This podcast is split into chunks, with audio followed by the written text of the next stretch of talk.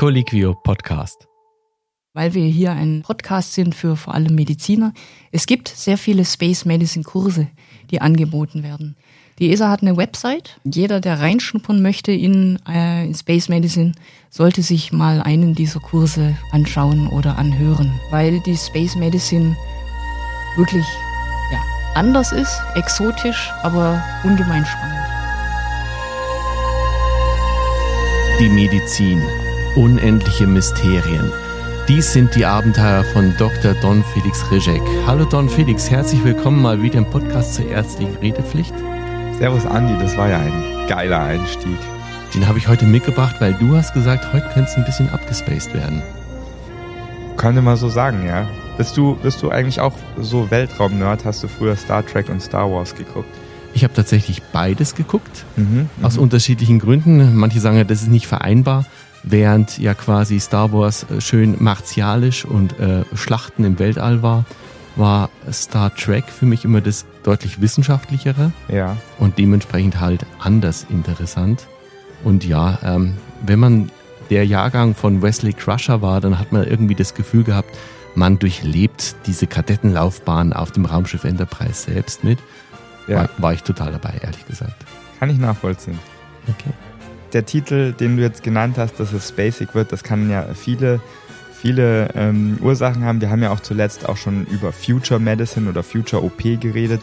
Ähm, aber es geht jetzt tatsächlich um den Weltraum. Ich habe was ganz Spezielles gehabt und zwar in meinem Notarztkurs hatte ich ähm, habe ich mir angewöhnt, ich frage immer, von welchen Fachrichtungen denn die Leute kommen. Und dann frage ich natürlich immer ab, wer ist aus der inneren Medizin, wer ist aus der Anästhesie, wer ist aus der Chirurgie. Und dann frage ich immer, und wer sind die Einhörner im Raum? Und dann melden sich meistens Leute und sagen, ich bin Kinderpsychiaterin oder so. Und dann hat plötzlich sich eine gemeldet und die meinte, na, ich arbeite für die European Space Agency. Und ähm, dann war ich schon mal so ein bisschen äh, äh interessiert und nach einem kurzen Gespräch haben wir uns dann entschieden, dass das ist sicher so interessant, dass da will ich äh, euch alle mal mitnehmen und äh, die Jennifer kennenlernen. Die Jennifer ist jetzt bei uns und die würde sich kurz selber vorstellen. Hi, liebe Jennifer. Guten Morgen, vielen Dank für die nette Einführung und Begrüßung. Ähm, freue mich sehr, hier zu sein. Mein Name ist Jennifer Ngoan. Ich äh, arbeite seit 2006 bei der ESA, European Space Agency. Ähm, Böse Zungen nennen uns auch die Extremely Slow Agency. Da ist teilweise etwas Wahres dran. Zum Beispiel ist das Gendern noch nicht ganz in unserem Sprachgebrauch angekommen. Nehmt es mir daher nicht übel, wenn ich nachher ab und zu von der bemannten Raumfahrt spreche. Ich, ähm, ich hätte jetzt einfach mal die Annahme etabliert, dass euer Alltags, äh, eure Alltagssprache eher Englisch als Deutsch ist.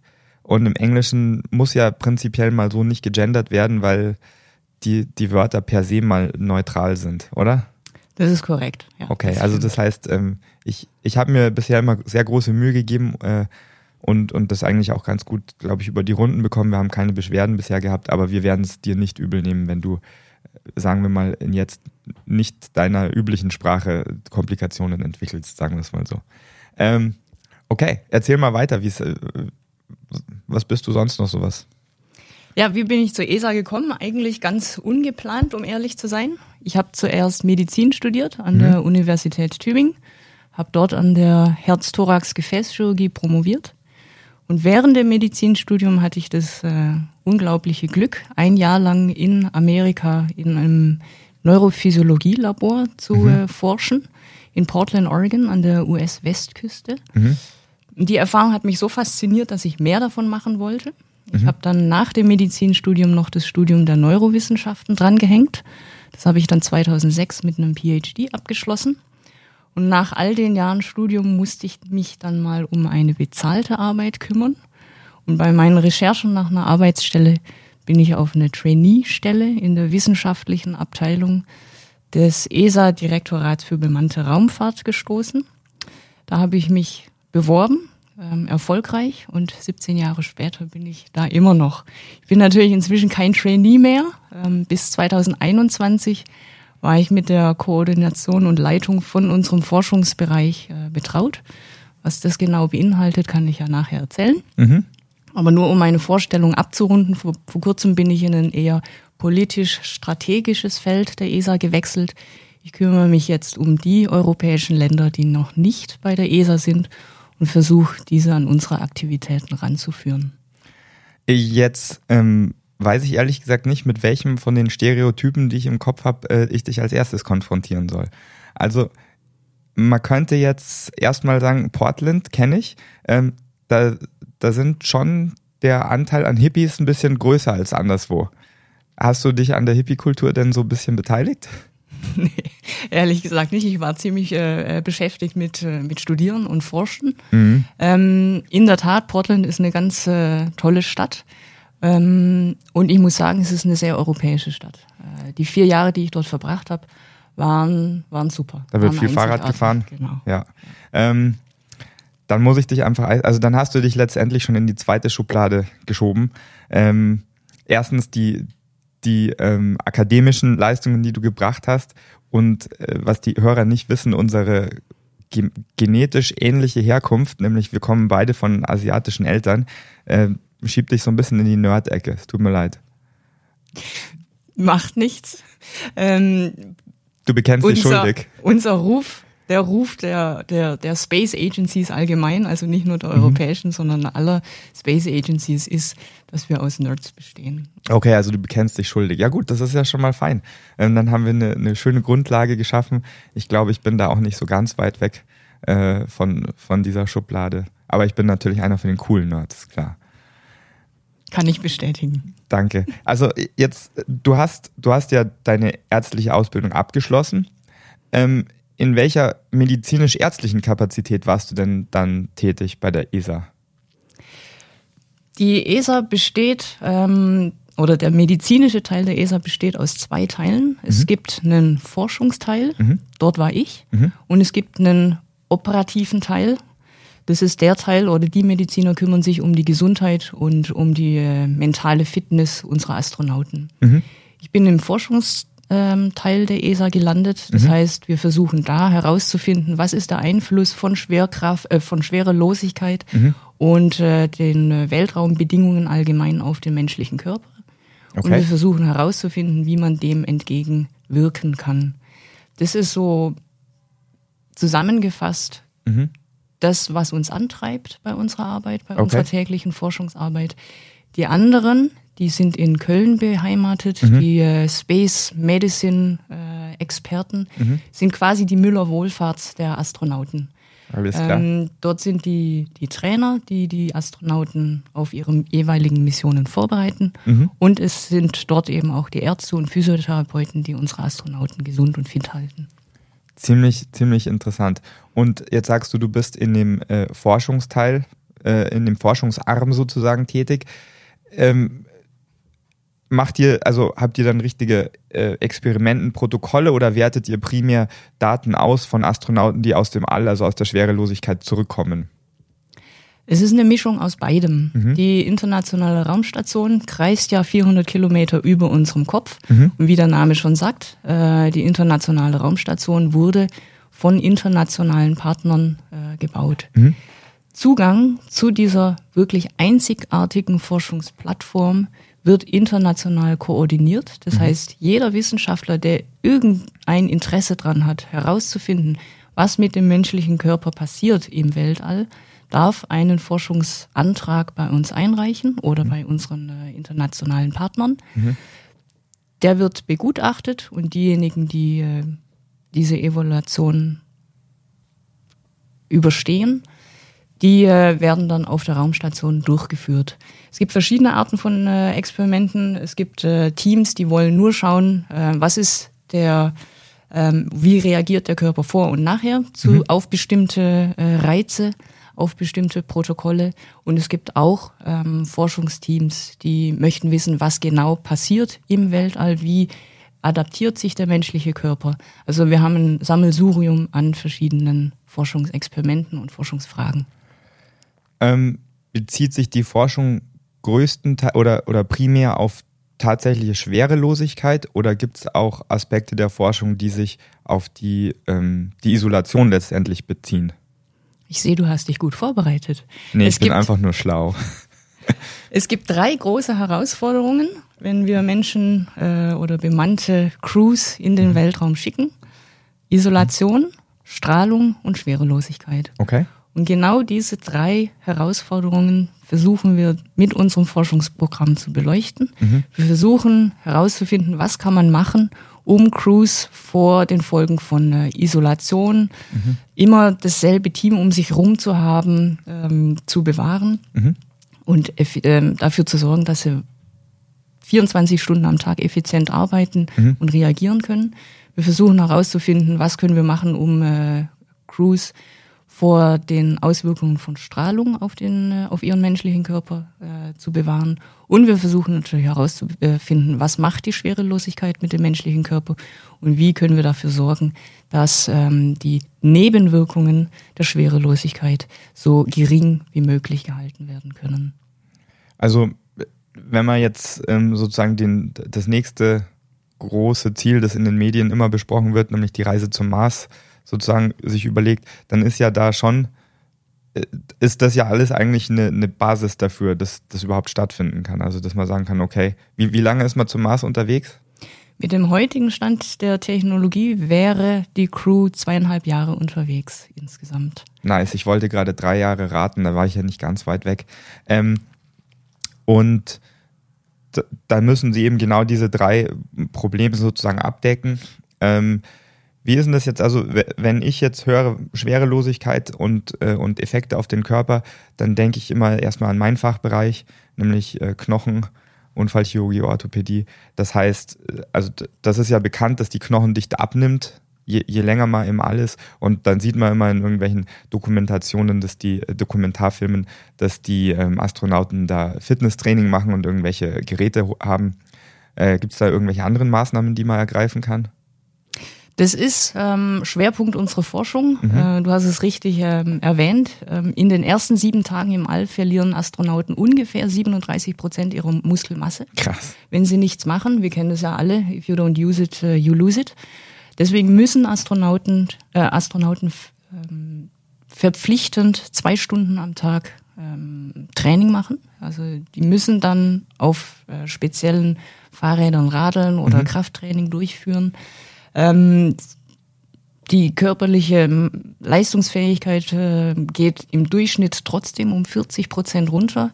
Wir haben ja vielleicht alle die Bilder im Kopf, wenn Astronauten von ihren Missionen in der kasachischen Wüste wieder ankommen. Die müssen aus ihren Kapseln gehievt werden, weil sie einfach zu schwach sind, um sich selber äh, ja, rauszubegeben. Wenn wir jetzt eine Crew zum Mond oder zum Mars schicken für lange Zeit, wird es dort kein Empfangskomitee geben, Genau. die sie äh, empfängt und äh, rausholt. Das heißt, wir müssen dafür sorgen, dass wir bis dahin noch gute Gegenmaßnahmen identifizieren, die äh, gut machbar sind, die praktikabel sind. Und ähm, ja, das äh, treibt unsere tägliche Arbeit an. Da frage ich kurz zwei Fakten ab. Wie viel Schwerkraft erwartet die denn dann auf dem Mars im Vergleich zur Erde? Ist es der gleiche Wert? Es ist äh, ein Sechstel der Schwerkraft auf der Okay, Erde. also etwas weniger, Ist das nicht auch auf dem Mond nur ein Sechstel? ein Achtel. Ah, okay. aber wieder nah dran, Don Felix. Ja. Und eine andere Frage, wie trainiere ich Kraft oder mit Gewichten in der Schwerelosigkeit? Ja, das ist ganz witzig. Die werden festgeschnallt mit, äh, mit Gür Gürteln und äh, Spanngurten, damit sie eben nicht wegschweben von ihren Trainingsgeräten. Ähm, wir haben dort ein ganz spezielles Fahrrad, auf das sie festgeschnallt werden. Ähm, und was Astronauten auch sehr gerne äh, machen, äh, um sich sportlich zu ertüchtigen, ist, sie rudern. also sie sitzen dann in einem, in einem ja, festgespannt, festgezurrt in einem äh, speziellen Gerät und äh, machen Ruderbewegungen, Das bedeutet also, die arbeiten immer gegen den Widerstand. der von, der, von dem Gerät erzeugt wird. Okay. Korrekt. Ich hätte erwartet, dass zum Beispiel auch so Übungen wie, wie Terrabänder oder so ganz gut funktionieren, weil die halt einen Eigenwiderstand erzeugen. Das Problem mit Bändern ist, ähm, der, der Raum auf der Raumstation ist begrenzt. Ja, verstehe. Die können also leider nicht ähm, durch die Raumstation springen oder hüpfen. Das würde auch die Instrumente und die Systeme an Bord gefährden. Deswegen versuchen wir so wenig wie möglich äh, sportliche Aktivitäten vorzuschreiben oder zu erfinden, Okay. äh, die ähm, ein Risiko bergen könnten für ähm, ja, alles, äh, was da oben eben ist. Verstehe.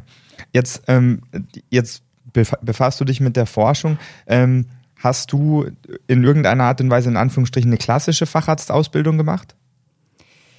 Ich habe das Medizinstudium abgeschlossen und bin, wie gesagt, direkt in die Aha. Forschung. Äh, wollte eigentlich anschließend entweder intensivmedizinisch mhm. oder neurochirurgisch mich spezialisieren ähm, und bin dann aber Hängen abgelenkt mhm. worden durch die äh, Space Medicine. Und äh, kann man in irgendeinem Rahmen bei der ESA eine Facharztausbildung oder einen Teil davon machen? Ähm, die Ärzte, die bei der ESA sind und sich mhm. äh, um die Gesundheit der Astronauten kümmern, haben in der Tat alle einen Facharzt. Das sind Radiologen, das sind äh, Orthopäden wie mhm. du oder auch Chirurgen. Bei der ESA selber, weil wir keine Klinikumgebung haben und mhm. bieten, äh, kann ein Facharzt nicht gemacht werden. Mhm. Äh, wir arbeiten aber sehr eng mit äh, Kliniken, zum Beispiel mit der Universitätsklinik Köln zusammen, mhm. von wo auch sehr viele der Kollegen, die in Köln unsere Astronauten betreuen, äh, stammen. Ah, okay, verstehe. Ich glaube, Köln hat auch eine ziemlich große sportmedizinische Fakultät. Ähm, ist da auch irgendein Overlap? Ja, wir arbeiten sehr eng mit der Deutschen Sporthochschule in Köln zusammen. Mhm, mhm. die, das Team dort oder die Angestellten dort führen auch recht viele der Experimente äh, durch, die dann äh, unsere Astronauten auf der Raumstation machen. Also das hört sich, hört sich mega spannend an. Jetzt ähm, gehe ich nochmal auf, auf diese Ex Experimentenselektion an. Du hast ja gesagt, letztendlich kann jeder Wissenschaftler ähm, ein, ein Protokoll einreichen, sage ich jetzt mal. Ähm, wie definiert sich Wissenschaftler? Also ich meine, kann ich eins einreichen? Ich habe auch einen Bachelor in Biologie, bin auch Wissenschaftler. Ja. Jeder kann ein Experiment einreichen. Wir mhm. haben sogar Schülerexperimente, wir haben mhm. sogar äh, ab und zu äh, Gelegenheiten für Studenten, um mhm. äh, mhm. Experimentprotokolle durchzuführen. Das Wichtige ist, dass es ähm, Sinn macht, äh, das Experiment an sich. Mhm. Man darf jetzt oder man sollte jetzt nicht vorschlagen, man möchte den äh, Kreislauf einer Giraffe im, äh, in der Schwerelosigkeit äh, äh, untersuchen. Ist auch durchaus spannend, ist aber äh, einfach nicht machbar. Ähm, andere wollen oder haben schon vorgeschlagen, dass sie äh, Marmor als äh, Schutz vor Strahlung Aha. ins Weltall schießen oder bringen. Ähm, auch eine gute Idee, aber auch äh, eher kompliziert. Ähm, aber im Grunde steht die internationale Raumstation jedem äh, frei. Und wenn, wenn ihr diese Protokolle dann auswertet ähm, und, und sagt, okay, Machbarkeit und welches wir dann auswählen, ähm, könnt, macht ihr auch äh, Alternativvorschläge, beziehungsweise verbessert ihr die Protokolle dann auch oder ist das dann in Händen von den Leuten? Das machen wir in enger, enger mhm. Zusammenarbeit mit den jeweiligen Teams. Ähm, deswegen sind oder bestehen wir eben äh, auch aus zum Beispiel Ärzten oder äh, Biologen. Mhm. Wir verstehen oder wir versuchen zu verstehen, was die jeweiligen Teams untersuchen möchten, mhm. warum und können denen äh, bei der Umsetzung dann ganz gut helfen. Viele wissen nicht, dass die internationale Raumstation ähm, eine Station ist, die Instrumente hat, die von vor 20 Jahren mhm. ungefähr mhm. stammen. Äh, die Raumstation gibt's schon seit 2001. Ähm, die, das Equipment dort, die Instrumente, alles, was dort an Bord ist, ist relativ veraltet. Und es ist nicht so, dass es das klassische äh, Labor, das man hier auf der Erde ist, ähm, mhm. da oben äh, um uns kreist. Es ist etwas veraltet. Man kann nicht alles durchführen und deswegen gibt's uns. Wir versuchen, die Experimentprotokolle, die bei uns mhm. eingereicht werden, so zu umzusetzen oder so umzuschreiben, dass sie eben machbar sind. Mhm. Was viele auch nicht äh, bedenken, ist, dass die Astronauten ja nicht unbedingt einen wissenschaftlichen Hintergrund haben. Mhm. Viele von denen sind Kampfpiloten, haben einfach einen anderen Hintergrund und mhm. wissen gar nicht, wie man Experimente durchführt, wie man Blut abnimmt und so weiter. Deswegen muss alles so einfach wie möglich gemacht werden, damit eben jeder mitkommt. Wieso wählt man nicht mehr Menschen aus äh, als Astronauten, die einen wissenschaftlichen Hintergrund haben?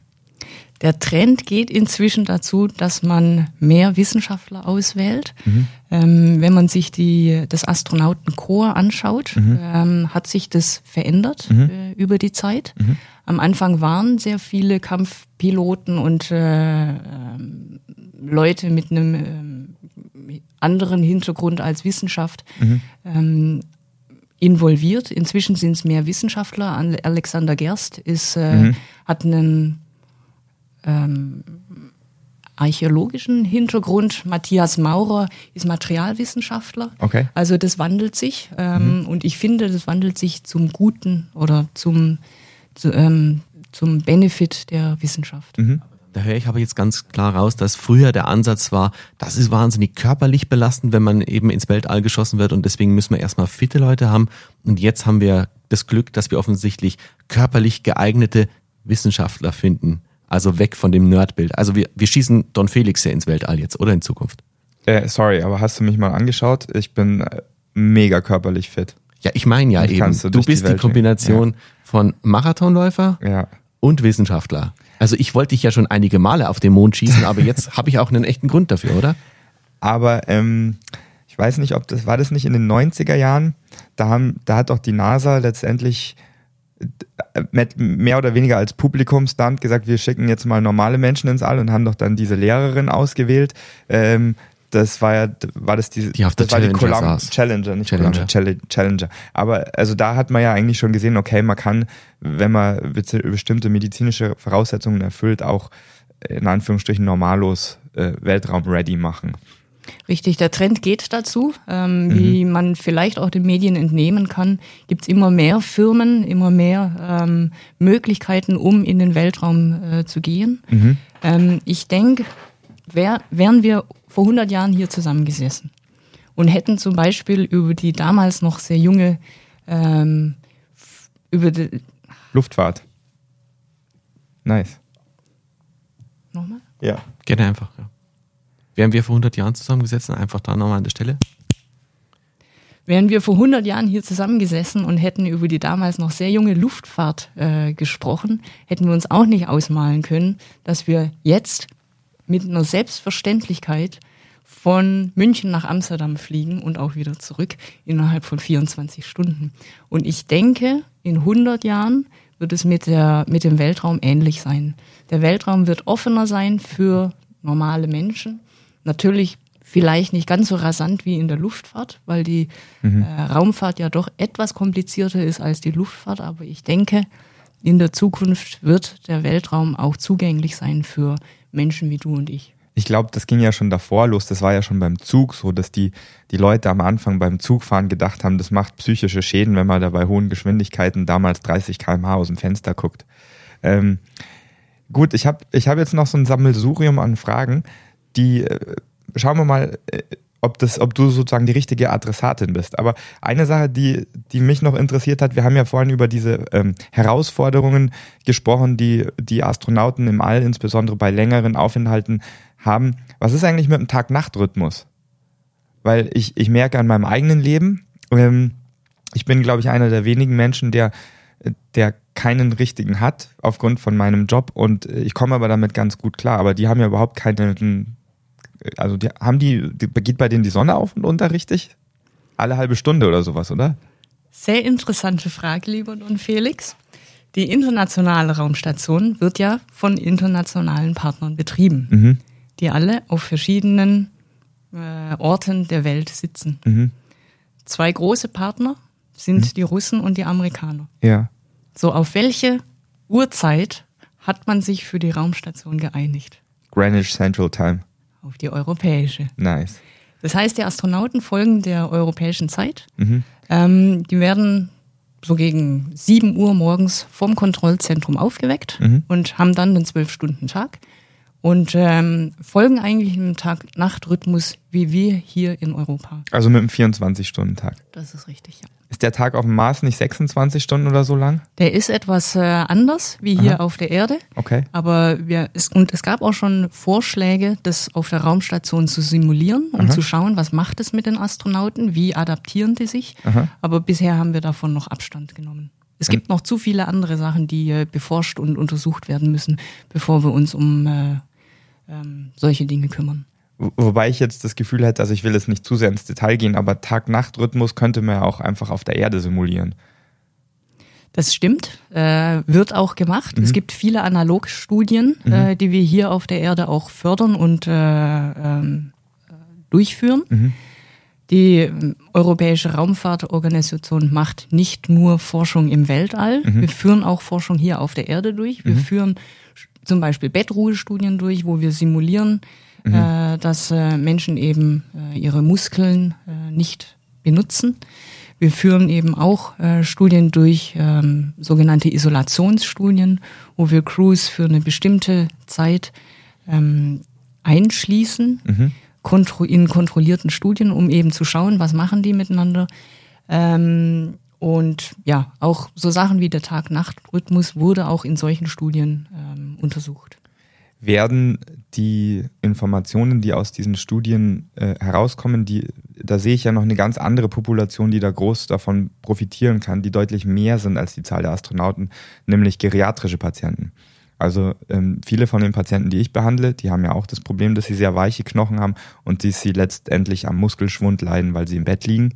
Äh, Gibt es da irgendwie einen Austausch? Werden da Studien gemeinsam konzipiert? Sehr richtig. Interessanterweise sehr viele unserer Wissenschaftler, die am Knochensystem unserer Astronauten äh, interessiert sind, sind in ihrem Hauptberuf, in ihrem äh, Hauptforschungsschwerpunkt äh, mit dem normalen Knochensystem äh, der, der Erdlinge ähm, äh, beschäftigt. Mhm. Ähm, das sind oft äh, Experten aus dem Osteo Osteoporose-Bereich mhm.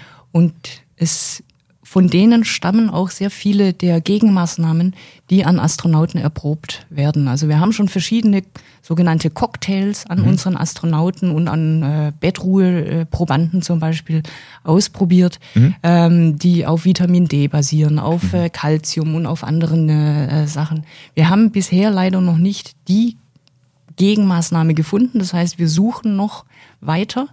Ähm, aber in der Tat, wir ähm, koordinieren und wir stimmen uns sehr, sehr eng ab mit äh, Experten aus dem Muskelknochen, Herz-Kreislauf-Bereich.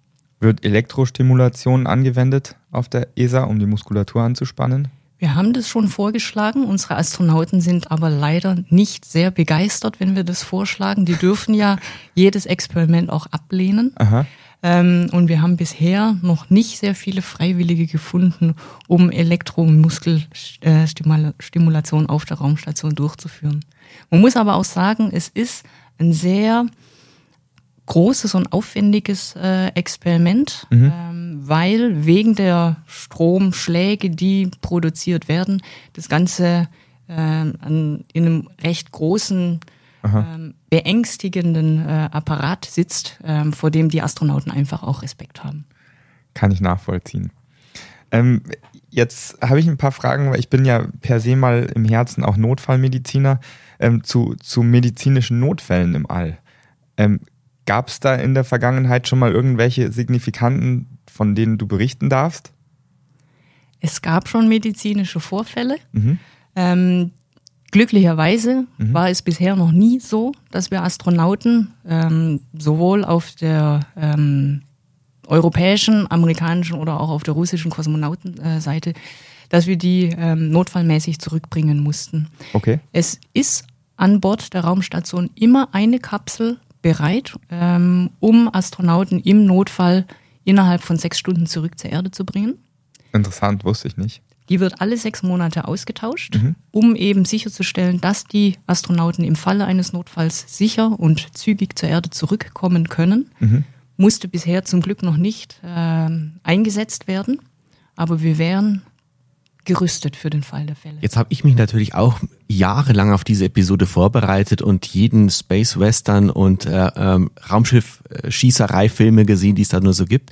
Und da passiert in diesen Raumstationen häufig doch auch mal irgendwie ein Missgeschick. Es kommt zu einer Verletzung, es kommt zu einer akuten Erkrankung. Da gibt es doch bestimmt irgendwelche Protokolle, wie sowas abgearbeitet wird. Zum Beispiel denke ich dran, ähm, kriegen die alle wie so jemand, der über den Atlantik schippern möchte mit seinem Segelboot so einen Crashkurs in Notfallmedizin, die Astronauten, sitzt irgendwo, irgendwo ein Arzt immer auf Standby, der anleiten könnte, wie man jetzt da was näht oder dergleichen. Wie sind da so die Abläufe? Die Crew ist 24 Stunden am Tag äh, oder wird 24 Stunden am Tag betreut von einem Team hier. Ähm, das steht für Notfälle äh, parat. Die Astronauten selber wissen ja, bevor sie zur Raumstation gehen, mit wem sie für die kommenden Monate zusammenarbeiten mhm. und zusammenleben. und werden dementsprechend auch äh, trainiert. Das heißt, es sind immer mindestens zwei an Bord der Raumstation, die eine medizinische Notfallausbildung durchlaufen haben. Unser Freund Alexander Gerst zum Beispiel ist sehr stolz drauf, dass er Zähne ziehen kann. ähm, aber für die, für die medizinische Versorgung an Bord, für, für äh, sagen wir mal, ähm, Routine, Zwischenfälle, sind die Astronauten gerüstet und ausgebildet. Die könnten sich drum kümmern. Es gibt an Bord auch eine Notfallapotheke, auf mhm. die sie zurückgreifen können. Und wie gesagt, hier auf der Erde ist im Kontrollzentrum immer jemand da, der im Falle des Falles hilft. Kann man, kann man da irgendwie eine Art von Äquivalenz setzen? Also auf welchem medizinischen Niveau bewegen wir uns da? Wenn ich jetzt zum Beispiel höre, okay, da sind Kampfpiloten, die haben ja, glaube ich, einfach vom Militär her schon eine, eine ganz gute so Combat-Medizin-Ausbildung. Ähm, aber reden wir jetzt von einem Niveau Rettungssanitäter, Notfallsanitäter, also Paramedic, äh, mehr oder weniger? Ich würde den äh, Stand von jedem Astronaut, mhm. äh, was, was medizinische Notfalleinsätze angeht, äh, mit dem vergleichen eines äh, erweiterten Ersthelfers. Okay. Und dann zusätzlich dazu können manche Astronauten noch etwas mehr mhm. und äh, was dann ungefähr einem Rettungssanitäter entsprechen würde, ja. Außer einer Schere und viel Klebeband, welches Equipment haben die? Haben die zum Beispiel einen Defi da oben, der speziell auf Schwerelosigkeit zugelassen sein muss? Ein Defibrillator befindet sich nicht an Bord der Raumstation. Sie haben aber eine ähm, Notfallapotheke an Bord.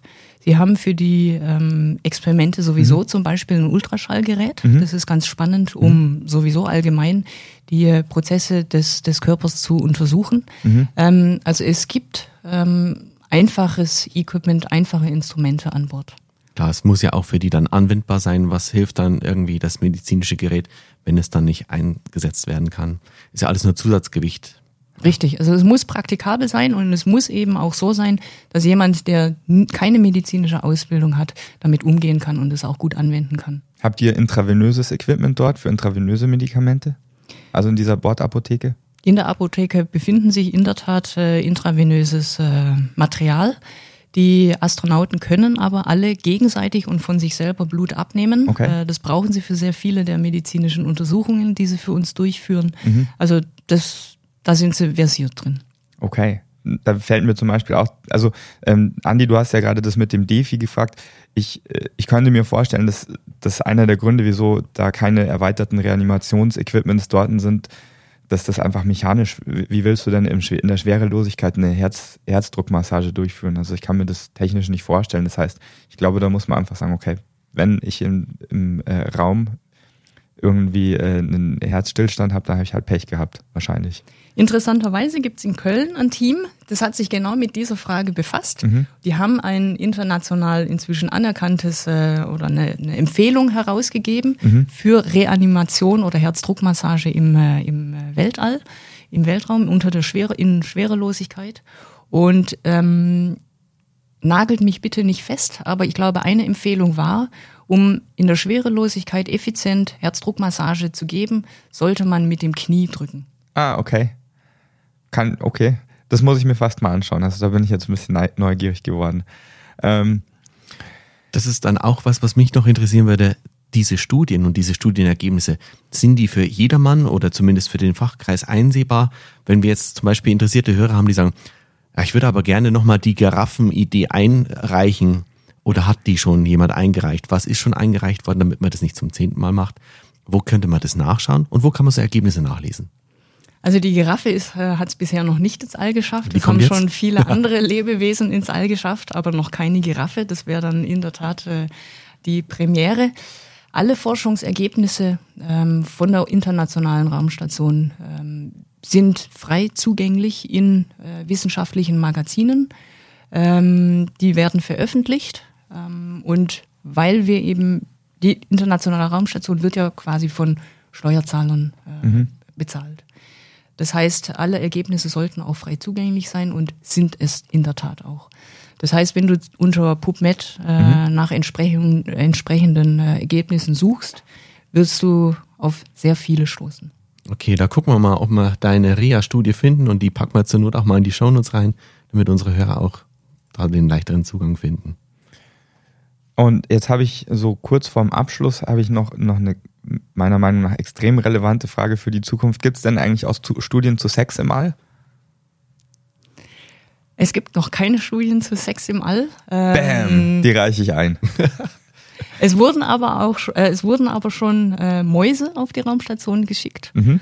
um äh, zu schauen, wie pflanzen sie sich fort, wie vermehren sie sich und äh, was machen ihre Sprösslinge.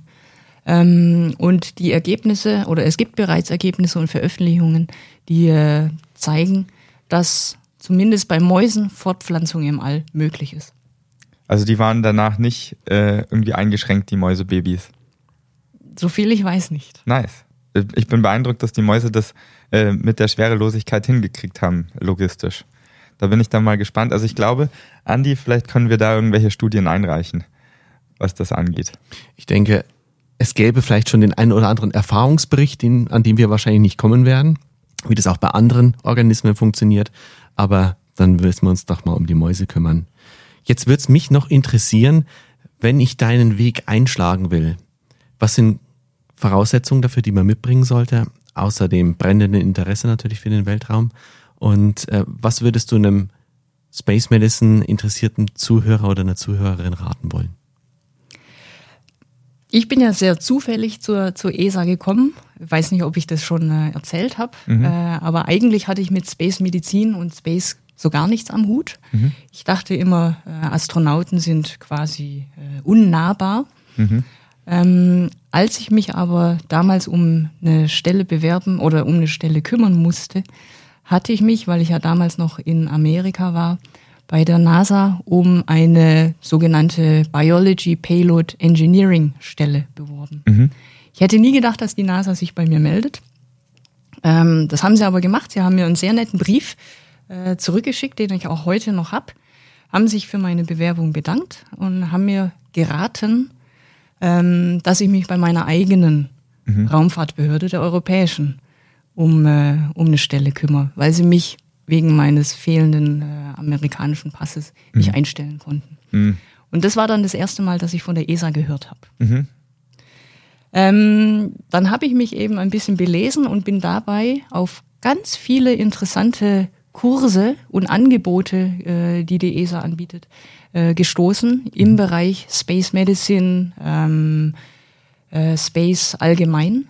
Und ich würde jedem raten, der ein kleines Interesse hat äh, an, an Space allgemein, sich da mal umzuschauen.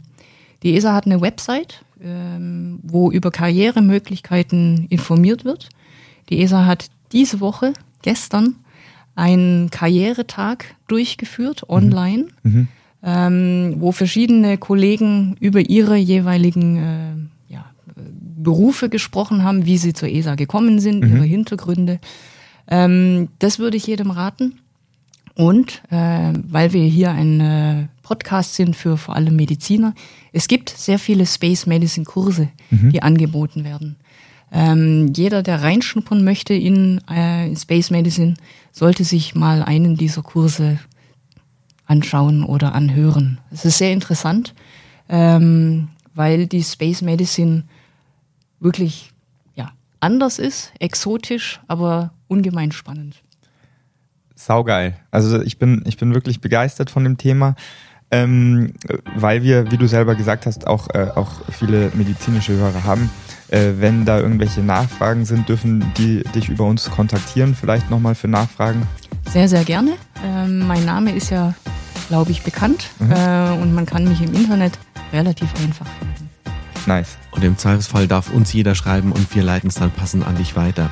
Vielen Dank für all die Einblicke und weiten Ausblicke ins Universum hinein. Jetzt habe ich aber noch zum Abschluss eine Frage. Du sprichst sehr auf dem Boden geblieben aber zieht es dich auch ins Weltall? Ich würde gern mal für eine Woche auf die Raumstation. Eine typische Mission von unseren Astronauten dauert sechs Monate. Das ist mir ehrlich gesagt zu lang. Ähm, aber eine Woche lang mal auf unsere Erde runterzuschauen, würde mich schon reizen. Und Don Felix, wärst du auch eher so Kategorie Space-Tourist oder sagst du, hm, körperliche Voraussetzungen und Intellekt bringe ich mit, ich bewerbe mich jetzt bei der ESA? Puh, ich glaube, da würde ich ganz schön Ärger von, meinen, äh, von meiner Familie bekommen. Ich bin ja jetzt schon fast nicht zu Hause. Wenn ich dann auch noch im, im Weltall bin, ich glaube, ich glaube dann, das, nee, das machen wir nicht. Ich würde dich auf jeden Fall für eine Podcast-Folge besuchen kommen. Nice. Aber das könnte auch ein bisschen kompliziert werden. Also, geh mal, bleiben wir erstmal hier. Wir bleiben erstmal hier. Wunderbar. Jennifer, vielen herzlichen Dank für deinen Besuch heute, für all die Einblicke, die Infos. Sehr gerne. Danke auch für die Einladung. Don Felix und wir überlegen noch, wo wir uns jetzt hinbeamen. Beam me up, Scotty. Ciao.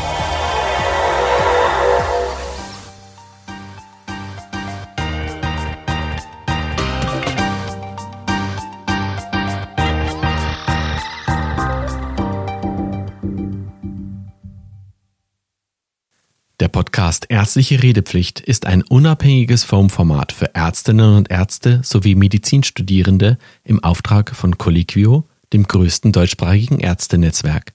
Die Inhalte sind frei von Interessenskonflikten.